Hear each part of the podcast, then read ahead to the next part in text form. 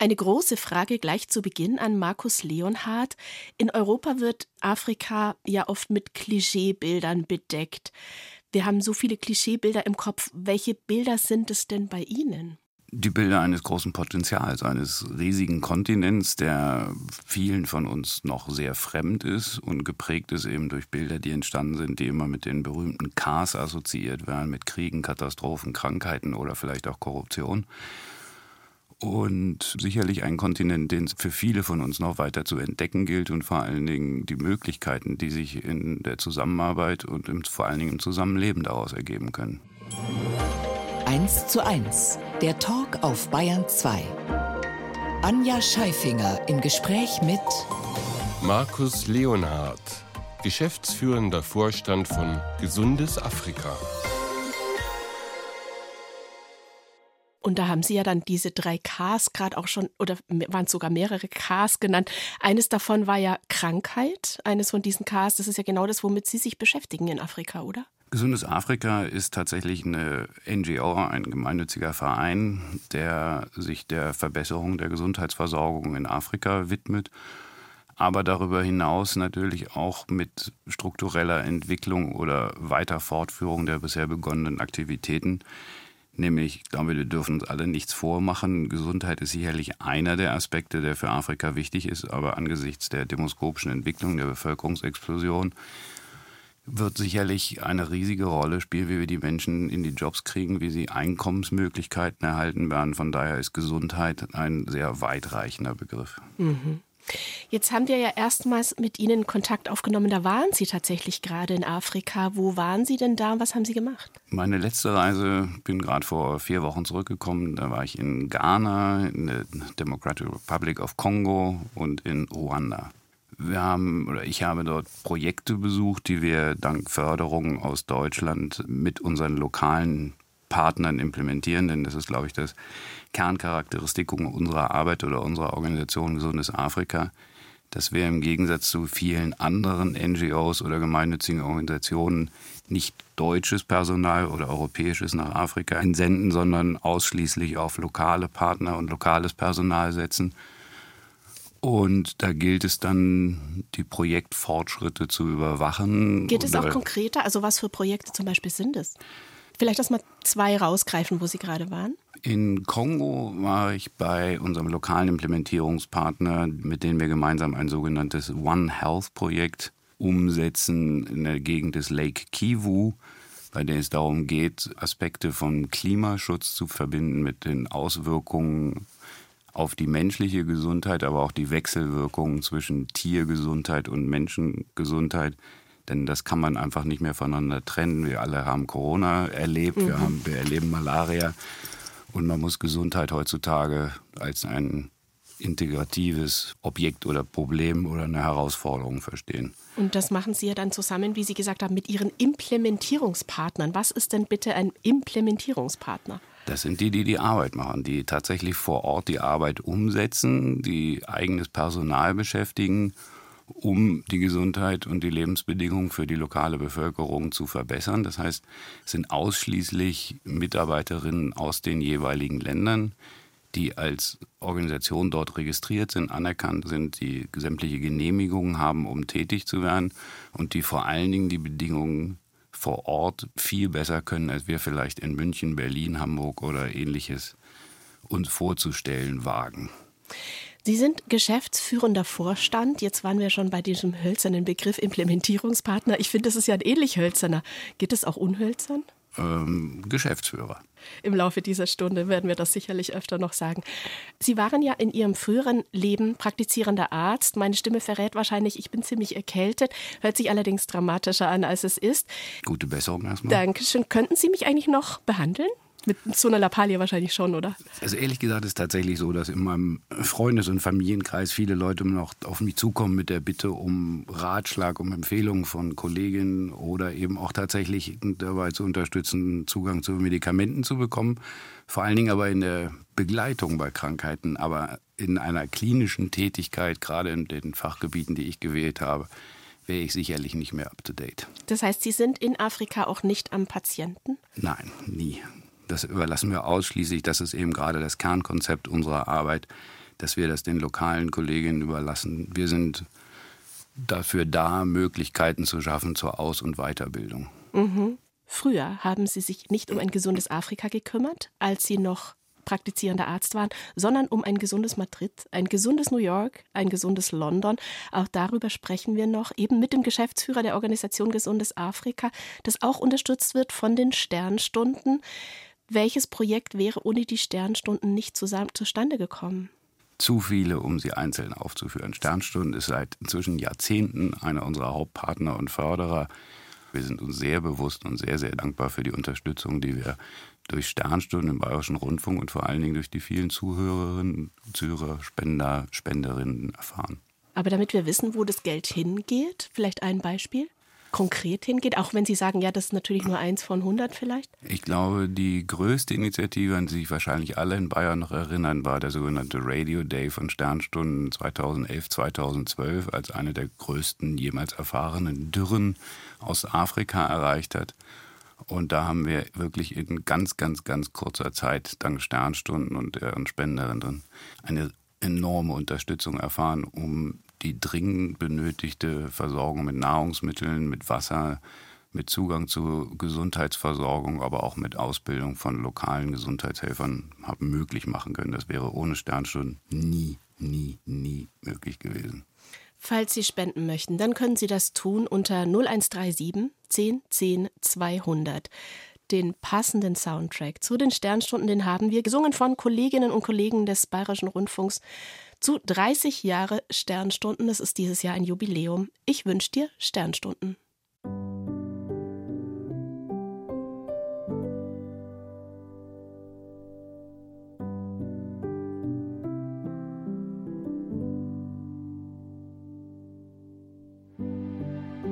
Dir reicht nur ein Gedanke.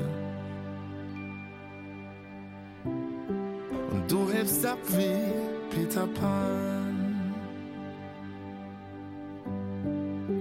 Ein Sprung von der Bettkante. Faust geballt bist Superman. Bei deiner Kraft kann ich nur staunen. Woher nimmst du diesen Mut? Strahlst mich an mit großen Augen. Doch eigentlich geht's dir grad nicht gut. Ich wünsch mir, dass du fliegen kannst, unbeschwert durchs Leben tanzt. Ich wünsch mir, dass du spielst, springst, lachst, dass du wieder Sternstunden hast.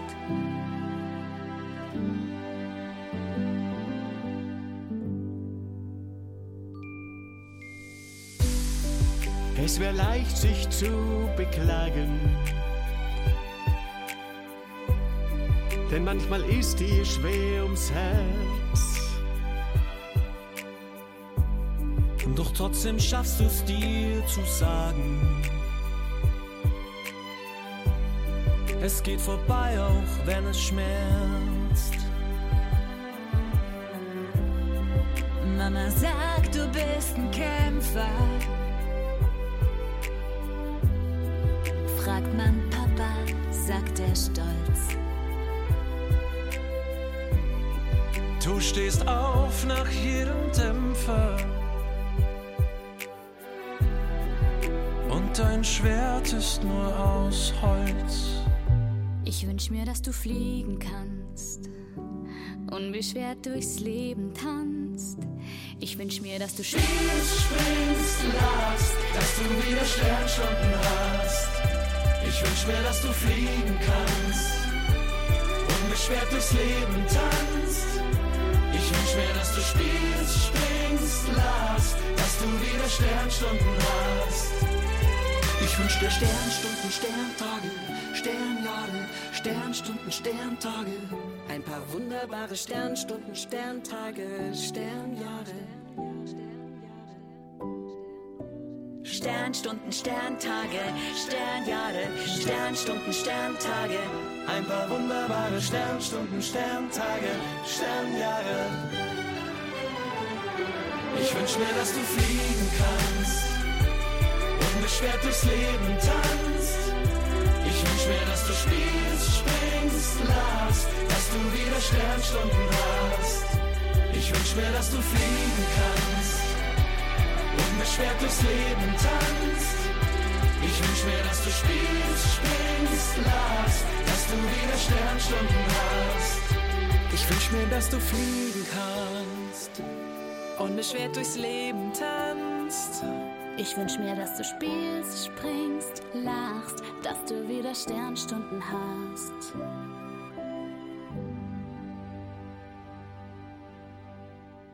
Eins zu eins der Talk mit unserem Sternstundengast, mir zugestaltet aus dem Hauptstadtstudio Berlin, wo Markus Leonhardt inzwischen lebt, aufgewachsen in Hannover. Und wenn wir gerade schon bei den afrikanischen Klischeebildern waren, was ist denn eins von Hannover, das Sie hiermit gerne revidieren möchten? Oh, Hannover hat, glaube ich, wirklich keinen guten Ruf, was Schönheit der Stadt angeht, weil es sicherlich zu einem der, der am meist zerstörten Städte während des Zweiten Weltkriegs gehörte. Ich finde an Hannover klasse erstmal, dass es sehr, sehr grün ist, einen tollen Wald, die Eilenriede, und dass es sehr angenehme, unprätentiöse, uneitle Leute hat, die echt was machen wollen, die nicht quatschen, sondern machen. So wie Sie. Weiß ich nicht, ob ich das wirklich in Anspruch nehmen kann, aber zumindest kann ich sagen, ich komme aus Hannover. Sind dort auf ein humanistisches Gymnasium gegangen. Klingt nach gut Bürgerlichkeit, stimmt es? Kann ich, glaube ich, nicht verneinen. Klassische Familie, was das angeht und eine große Sehnsucht nach, nennen wir es mal, klassischer Bildung. Hätten Sie noch ein altgriechisches Zitat parat? Andre Bomene Musa, also der Beginn der Odyssee oder, also nein, damit wir jetzt auch nicht rumkompetieren. Ach doch, Sie es doch mal, das ist doch schön, das nein, klingt nein, doch nein, gut. Nein, nein, mache ich nicht, ist zu lange her und wäre auch anmaßend, das zu sagen. Ich finde nur Altgriechisch und Latein, die Beschäftigung mit solchen Sprachen, legen einfach ein schönes Gerüst und vor allen Dingen die Philosophien der damaligen Zeit bergen einfach das Gebot der Humanität und auch der Toleranz in sich. Latein ist ja durchaus wichtig fürs Medizinstudium, das Sie ja dann später auch begangen haben. Wann gab es den ersten Gedanken daran, vielleicht Arzt zu werden? In Ehrlich der Familie gesagt- war es ja nicht so in die Wiege gelegt. ne? Nee, ehrlich gesagt war es sehr früh und war eigentlich nicht so sehr die Entscheidung pro Medizin oder Naturwissenschaft, sondern eher die Idee oder die Sehnsucht danach, sich zu einem Individuum entwickeln zu können, wenn man aus einer, ich bin Einzelkind, aus einer Unternehmerfamilie kommt, die selber nach dem Krieg aus dem absoluten Nichts kommt, ein Unternehmen aufgebaut haben, war, glaube ich, der natürliche Wunsch oder die Sehnsucht danach, dass der einzige Sohn in die Fußstapfen folgt. Und ich habe, glaube ich, relativ früh erkannt oder für mich zumindest gemeint, äh, erkennen zu können oder zu müssen, dass wenn ich mich zu einer selbstständigen Persönlichkeit entwickeln will, einen Weg gehen muss, der möglichst diametral dem Ganzen entgegensteht. Und das Was- war Medizin. Was wäre so schlimm daran gewesen, sich ins gemachte Nest zu setzen und die Speditionsfirma der Eltern zu übernehmen? Schlimm wäre es sicherlich überhaupt nicht gewesen, aber es hätte vielleicht ähm, nicht so sehr der Sehnsucht nach Individualität entsprochen und vor allen Dingen dem Wunsch, etwas selber auf die Beine stellen zu wollen und zu können. War es dann wichtiger, weit weg von der Firma zu sein oder von den Eltern oder von Hannover? Ich glaube, das eine bedingt das andere. Ich würde gar nicht so sagen, dass es der Weg weg von etwas ist, sondern der Weg hin zu etwas. Und der Weg hin hatte sicherlich viel auch mit Ausland und Öffnen und Kennenlernen von anderen Ländern, Kulturen und Ähnlichem zu tun. Dann hatten die Eltern also ihren ersten Schock. Das einzige Kind übernimmt eben nicht die eigene Firma. Aber dann waren sie ja sicherlich froh, oh Arzt ist ja doch was Gescheites. Bei uns war es so, wir hatten nicht mal einen Hausarzt. Also Medizin war einfach in der Familie nicht vorhanden. Oh. Und ich glaube, die konnten sich dann schon damit identifizieren oder so. Fanden das nicht so schrecklich, dass ich nun ausgerechnet Arzt werde. Aber überwogen hat sicherlich auch bis zum Lebensende meines Vaters der Wunsch, dass ich in seine Fußstapfen hätte folgen sollen. Jetzt muss ich Ihnen dann doch noch mal die Frage von vorhin stellen, als Sie sagten, das Medizinstudium kam sehr früh in Ihren Kopf. Wenn es aber dann mal einen Hausarzt in der Familie gab, wundert mich das. Also es muss ja von irgendwoher, muss die Idee ja dann gekommen sein. Lustigerweise eher aus der Tiermedizin, weil ich denn der Vater eines sehr guten Freundes von mir war der Zootierarzt in Hannover und der nahm mich immer mit auf die Visiten in den Zoo. Und dann habe ich aber gesehen, wie schwer es mir fällt, ein Tier einschläfern zu müssen oder ähnliches. Und dann kam schnell auch die Brücke, das Ganze doch auch vielleicht für Menschen machen zu können. Dann hat aber der Notendurchschnitt nicht ganz gereicht, Na, um an hauch- einer hauchdünn verfehlt. Hauchdünn. Hauchdünn verfehlt. Das heißt, der Weg führte nach Ungarn. Ja, zwischendurch gab es noch die Bundeswehr und mir wurde relativ schnell klar, dass ich mit meinem Notendurchschnitt dann doch etwas länger warten müsste in Deutschland. Außerdem fehlte mir für diesen damals noch, ich weiß gar nicht, ob der heute noch gültig ist oder notwendig ist, dieser Medizinertest, fehlten mir so ein paar Qualifikationen, vor Dingen im Bereich Mathe oder auch in den Naturwissenschaften. Ich habe tatsächlich Medizin angefangen zu studieren, ohne zu wissen, was ein Atom ist.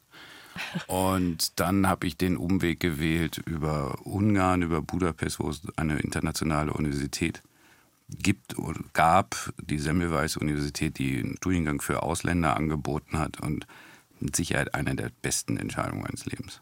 Erste Vorlesung auf Ungarisch. Nee, und Sie? war- Nein? Das war ein Studiengang auf Deutsch, einige Fächer auf Englisch, natürlich alte klassische KOK-Tradition. Sehr viel jüdischstämmige Professoren, die noch sehr gut Deutsch gesprochen haben. Und damals war es für Ungarn, das war eben noch zu Zeiten des Eisernen Vorhangs, war es für Ungarn und gerade für die Universität, die natürlich auch an Forschungsmitteln interessiert war, eine gute Möglichkeit, Devisen zu verdienen. Wenn Sie sagen, eine der besten Entscheidungen meines Lebens, was hatten Sie für eine Zeit da? unheimlich verschult. Das war fast wie ein Internat. Wir haben zwar nicht in einem Internat gewohnt, sondern hatten alle ähm, Wohnungen über die Stadt verteilt.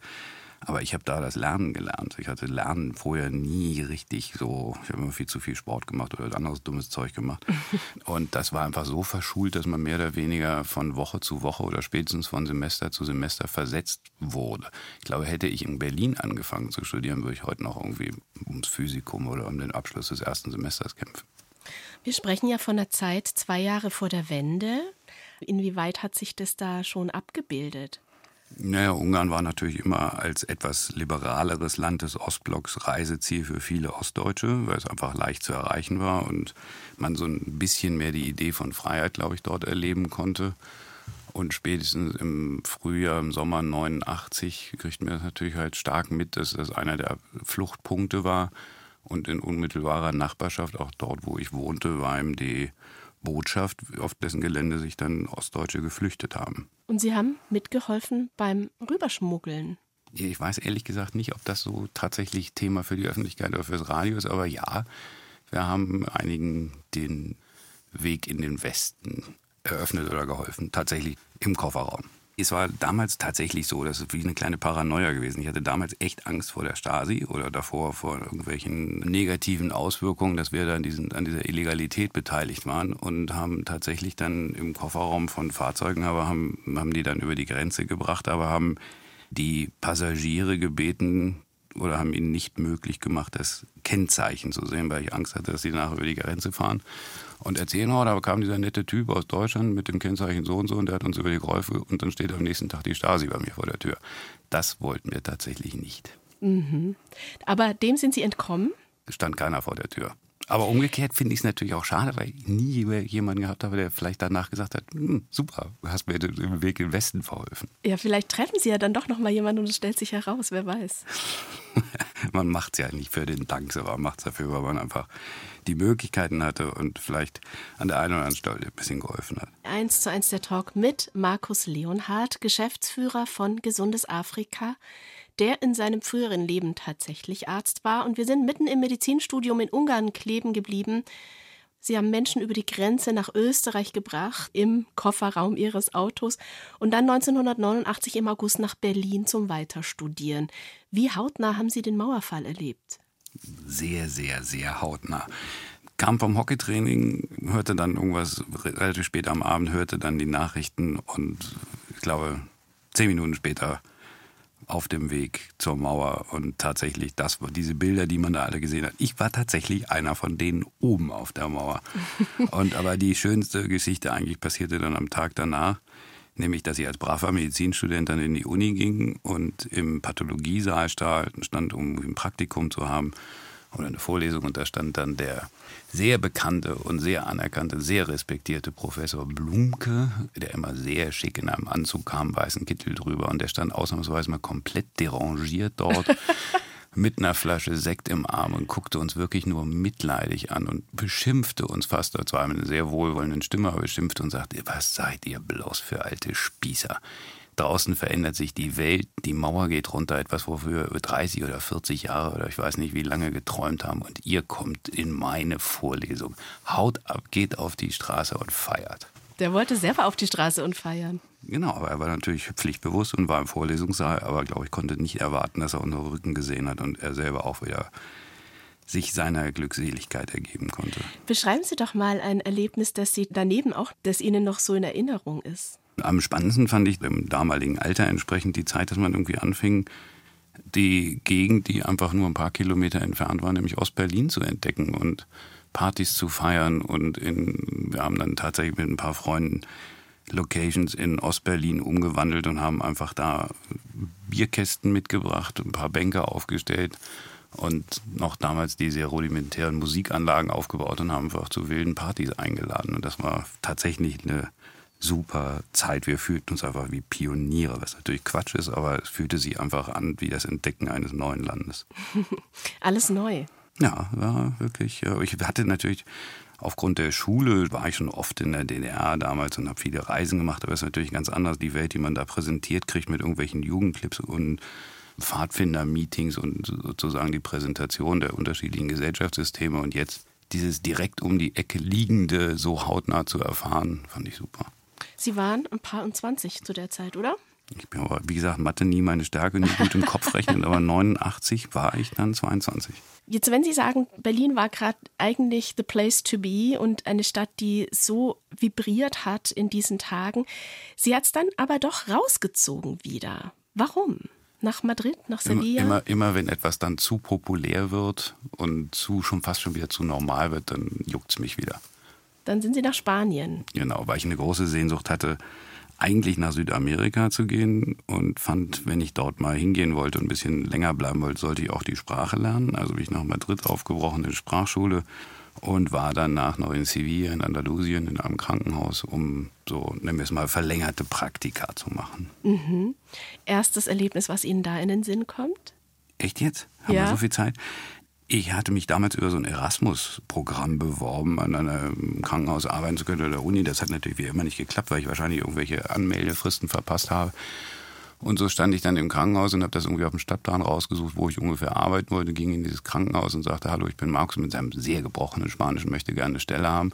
Die guckten mich alle nur sehr mitleidig an und drückten mir dann ein Papier, so einen zusammengeknüttelten Papierbogen in die Hand und deuteten auf einen drei Meter entfernten Mülleimer und sagte, wenn du das Ding da reintriffst, hast du die Stelle. Und ich weiß nicht warum. Ich habe nie in meinem Leben was mit Basketball oder Handball oder ähnlichem zu tun gehabt, aber ich habe das Ding getroffen. Es brach ein Mordsgejohle aus und zack hatte ich die Stelle. Das ist ja auch mal eine ungewöhnliche Art, in einem Krankenhaus unterzukommen. Nächste Station, New York. Ähm, New York war immer eine absolute Sehnsuchtsstadt von mir und wollte ich zumindest mal sagen können, ich habe da mal länger Zeit verbracht. Wie war der erste Tag? Oh Gott, fürchterlich. Echt Was? fürchterlich, ganz, ganz schrecklich. Ich weiß aber nicht, ob das ins Radio gehört. Ich hatte mich vorher, ganz kurz vorher, fürchterlich in Berlin verliebt. In ein bezauberndes Mädchen. Und war natürlich drauf und dran zu sagen, oh, jetzt hast du mal so eine tolle Frau entdeckt, jetzt kannst du ja nicht weggehen, jetzt musst du bei der Frau bleiben.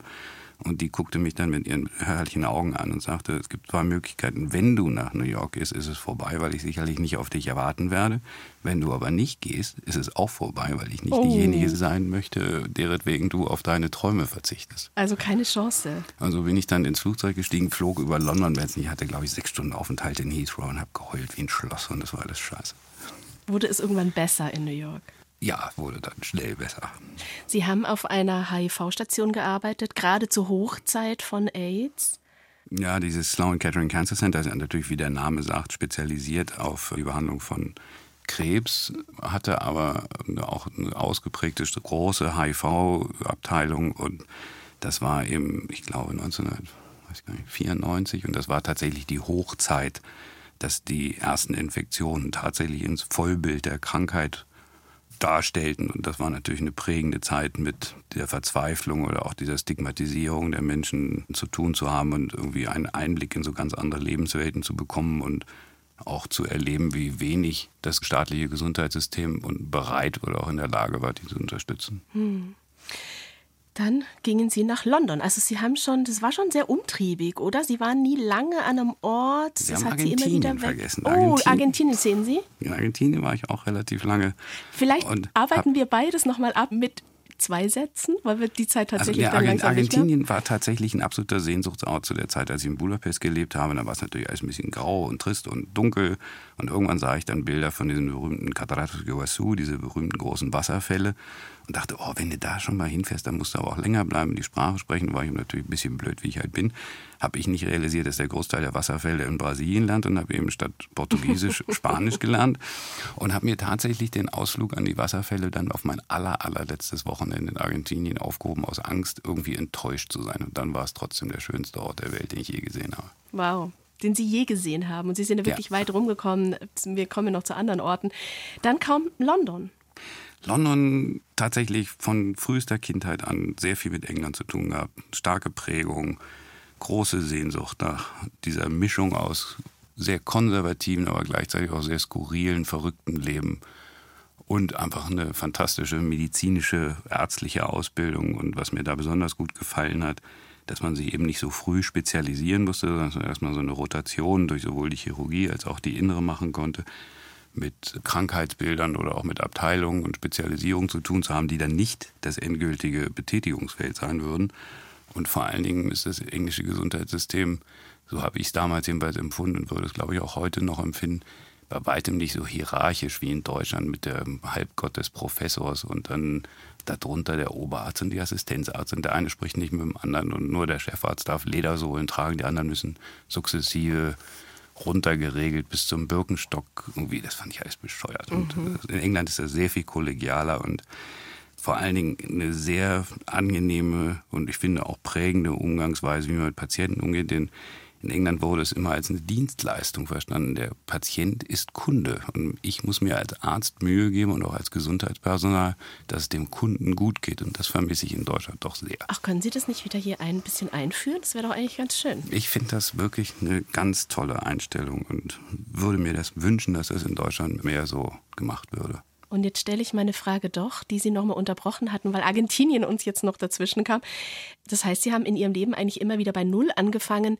Ich finde, das klingt nach sehr anstrengenden Zeiten auch. Klar, man, man lernt so ein bisschen Einsamkeit kennen. Und Telefon klingelt nicht, man hat keine Freunde, keine Bekannte, man fängt irgendwie neu an. Aber ich fand es irgendwie immer aufregend, sich mit solchen Dingen auseinanderzusetzen und vor allen Dingen sich nicht immer in die bekannten Fußstapfen oder Wege zu gehen, sondern eigene Wege auszuprobieren. Eine Stunde, zwei Menschen im Gespräch auf Bayern 2. Anja Scheifinger trifft Markus Leonhardt, Arzt mit Motorradfimmel. Herr Leonhardt, wie viele Menschen in Ihrer Zeit als praktizierender Arzt haben Sie eigentlich zusammenflicken müssen, die einen Motorradunfall erlitten haben? Oh, ehrlich gesagt, ähm, nicht viele. Ich habe zwar in Argentinien, war ich in der Unfallchirurgie und da hatten wir so ein paar, aber das waren jetzt nicht so Polytraumata oder irgendwie ganz schreckliche Geschichten. Ich habe diverse Menschen aufgrund anderer fürchterlicher Erkrankungen oder Unfälle, aber Motorrad war Gott sei Dank nicht dabei. Es ist ja doch eines der gefährlichsten Hobbys, die es gibt, oder? Widerspricht sich das ein bisschen, Arzt und Motorradfahrer? Habe ich auch gehört. Aber gibt ja auch Leidenschaften im Leben und ähm, das gehört sicherlich dazu, aber es geht bei mir ehrlich gesagt nicht so sehr um das Fahren, Fahren, Fahren. Also ich bin kein Kurvenschleifer und nicht so ein Hochgeschwindigkeitsfahrer, sondern ich bin ein Reisender auf dem Motorrad. ein Entdecker. Auch schön. Wo steht Ihr Motorrad gerade? Im Moment steht es in Albanien, in Tirana. Und Sie fliegen dann immer dahin und fahren wieder ein Stückchen weiter und erkunden so Europa? Ja, das ist natürlich so auch der eigenen Biografie geschuldet. Erstmal bin ich berufstätig, habe nicht so viel und lange Urlaub. Und war auch noch nie der Mensch, der in irgendwelchen Clubs irgendwie eine Woche lang am Strand liegt oder sowas.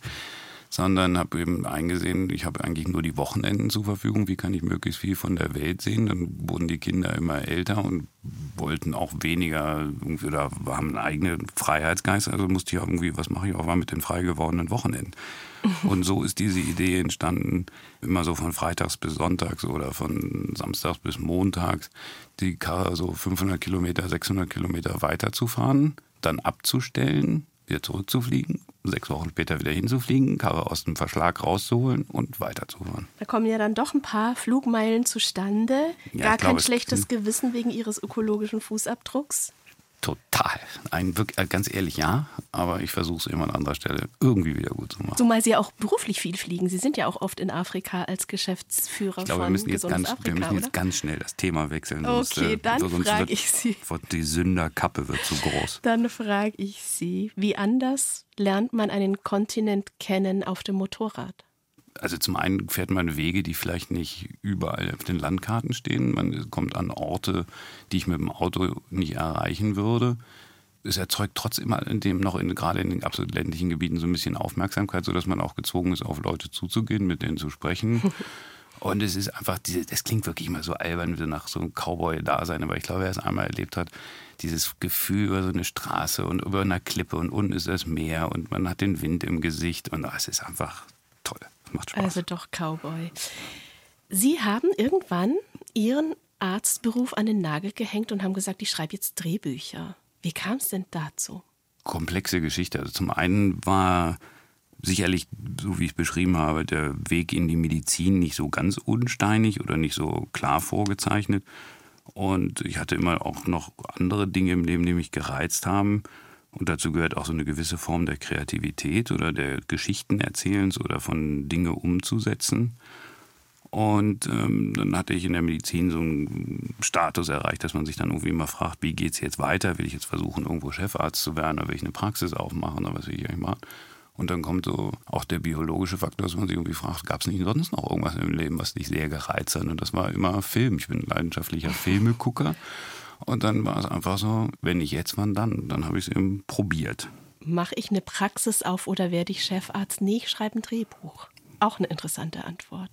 Ja, also das mündete dann in eine Serie, die natürlich das Einzige, wovon ich was verstand, war Medizin. Also war das eine klassische im Krankenhaus angesiedelte Serie, die, auf die ich aber trotzdem immer noch eigentlich stolz bin. Ich fand die sehr gut, weil sie sehr innovativ war und eben nicht die, auch ohne es jetzt negativ bewerten zu wollen, die Schwarzwaldklinik-Romantik erzählt hat, sondern aus der Sicht der Ärzte und auch den Alltag beschrieben hat und vor allen Dingen auch anders gedreht war. Sie wurde nicht auf Video gedreht, sondern sie wurde 35 mm Kamera, also auch mit Tiefenschärfe, mit einem anderen Lichtkonzept, sehr viel schneller geschnitten und war für die damalige Zeit, glaube ich, eine echt gute Serie. Klinikum Berlin Mitte. Genau. Das heißt, das ist eine Serie, wo ich mal so ungefähr glauben kann, dass der Alltag so der Realität entspricht.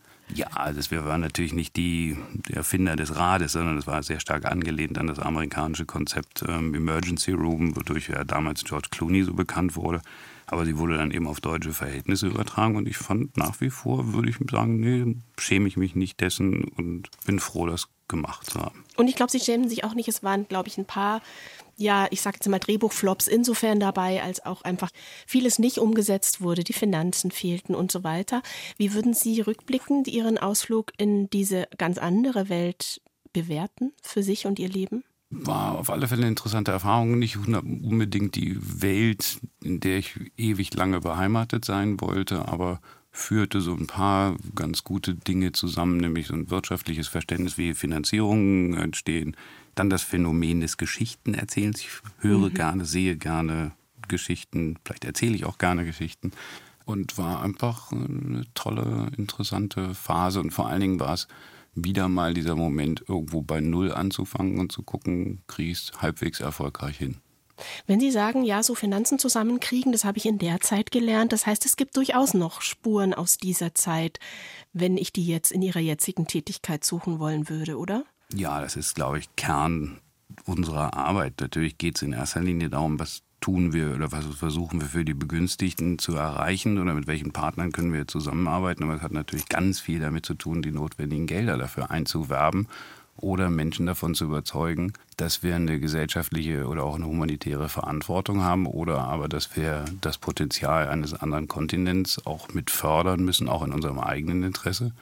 Und da bin ich immer auf andere Menschen angewiesen und ich muss immer von anderen Leuten Geld bekommen, sei es die Bundesregierung, das BMZ, die GEZ, große Stiftungen, Firmen, Kleinspender oder eben Institutionen wie die Sternstunden, bei denen ich versuchen muss, eine Glaubwürdigkeit zu erzeugen und dass wir gemeinsam an die gleichen Ziele glauben. Vielleicht gehen wir an dieser Stelle gleich nochmal die Spendennummer, die Hotline in die Sternstunden bekannt. Die ist 0137 10 10 200. Sie haben mal gesagt, meine soziale Ader und mein Abenteuercharakter, die bedingen einander. Wie kann ich das verstehen? Meine soziale Ahnung. Ich glaube, das ist einfach wahnsinnig Glück und Privileg, hier zur richtigen Zeit aufgewachsen zu sein, in Frieden, Freiheit, Demokratie und eigentlich ging es immer nur aufwärts. Und ich glaube, wenn man das so erlebt hat und das genießen konnte, dann kommt natürlich auch eigentlich hoffentlich der Blick über den Tellerrand zu gucken, wer, wer hat nicht diese Möglichkeiten und da tätig zu werden. Und das hat natürlich dann auch damit zu tun, dass man in Gegenden der Welt geht, die nicht so privilegiert sind und deshalb hat das dann auch immer ein gewisses Abenteuer. Mein Gast heute in 1 zu 1 der Talk auf Bayern 2, Markus Leonhardt, Geschäftsführer der Organisation Gesundes Afrika. Was konkret, ich weiß, vorhin haben Sie sich so ein bisschen haben gesagt, ja, äh, wo soll ich denn anfangen, wo die Sternstunden mich unterstützt haben? Können Sie uns trotzdem noch mal an einem konkreten jetzigen Beispiel teilhaben lassen?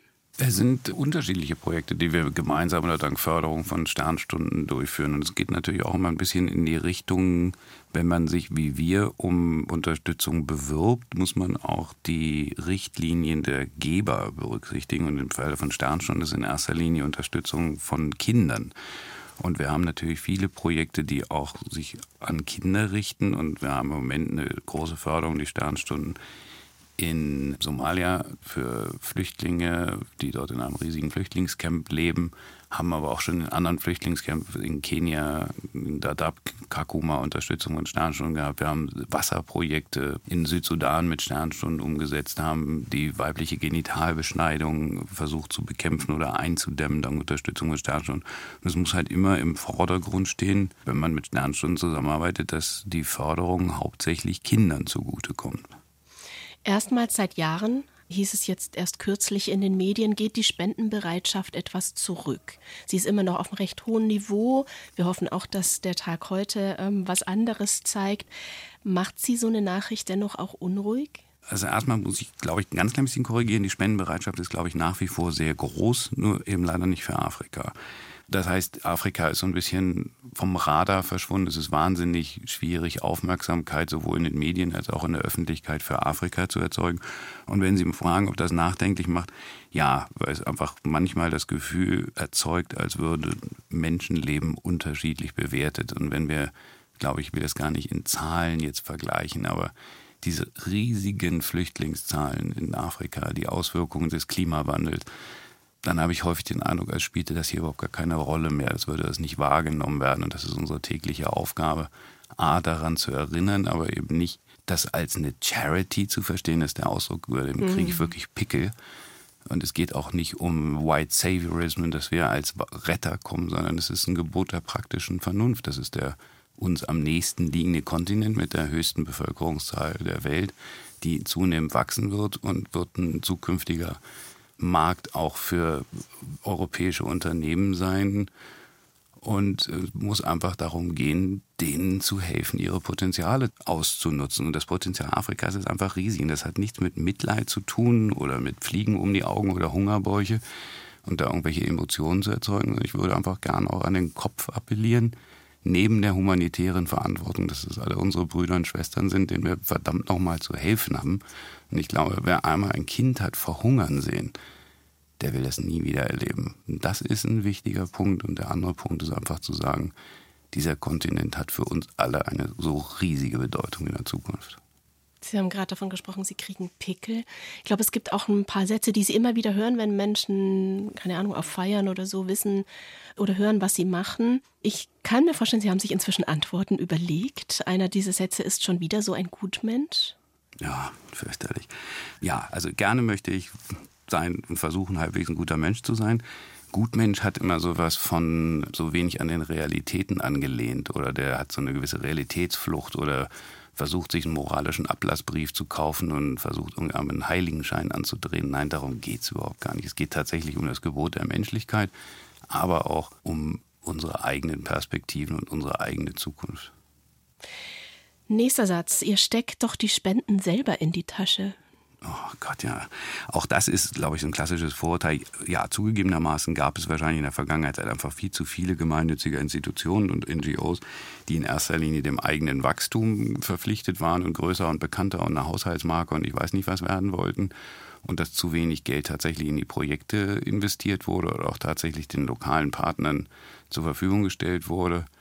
Und wenn ich mir unsere eigene Arbeit so täglich angucke, unter welchen Verhältnissen, was für ein Büro, wir haben weder einen Firmenwagen, noch haben wir Bewirtungskosten, wir haben irgendwie gar nichts. Und wenn dann der Vorwurf gemacht wird, irgendwie, wir steckten uns das Geld in die eigene Tasche, würde ich sagen, Freunde, kommt, guckt uns mal einen Tag beim Arbeiten zu und dann wisst ihr, dass euer Urteil echt total falsch ist. Und dennoch ist es ja durchaus so, ich meine, von irgendwas müssen Sie ja auch leben, oder? Sie brauchen ja auch Geld, um zu überleben und um die Arbeit zu machen, die Sie jetzt machen. Ja, ich bin tatsächlich angestellter Geschäftsführer und wir haben auch Mitarbeiter, aber wir haben, glaube ich, also reich wird man mit unserem Beruf nicht und es ist auch sehr transparent dargestellt. Mein eigenes Gehalt ist auf der Website veröffentlicht und ich glaube, mit dem, was wir leisten, was wir tun, mit den Qualifikationen, die wir haben, die Erfahrung, sind wir sehr, sehr weit unten angesiedelt im Verdienstniveau. Haben Sie manchmal auch das Gefühl, gegen Windmühlen anzurennen? Jeden Tag. Es ist tatsächlich so. Also diese Überzeugungsarbeit leisten zu müssen, und immer wieder der Advokat zu sein für die Arbeit, die wir machen. Es ist einfach sehr viel bürokratischer geworden und natürlich ist es einfach so, dass Gelder heutzutage auch anderswo benötigt werden. Und es ist, glaube ich, echt schwer, Spenderinnen und Partnern der Bundesregierung, Stiftungen klarzumachen, Natürlich gibt es unheimlich viele Notwendigkeiten hier vor Ort. Das Leben in Deutschland ist sehr viel teurer geworden. Es gibt soziale Probleme, von denen wir in der Vergangenheit dachten, dass die alle weit weg sind, sind vor, vor der Haustür angekommen.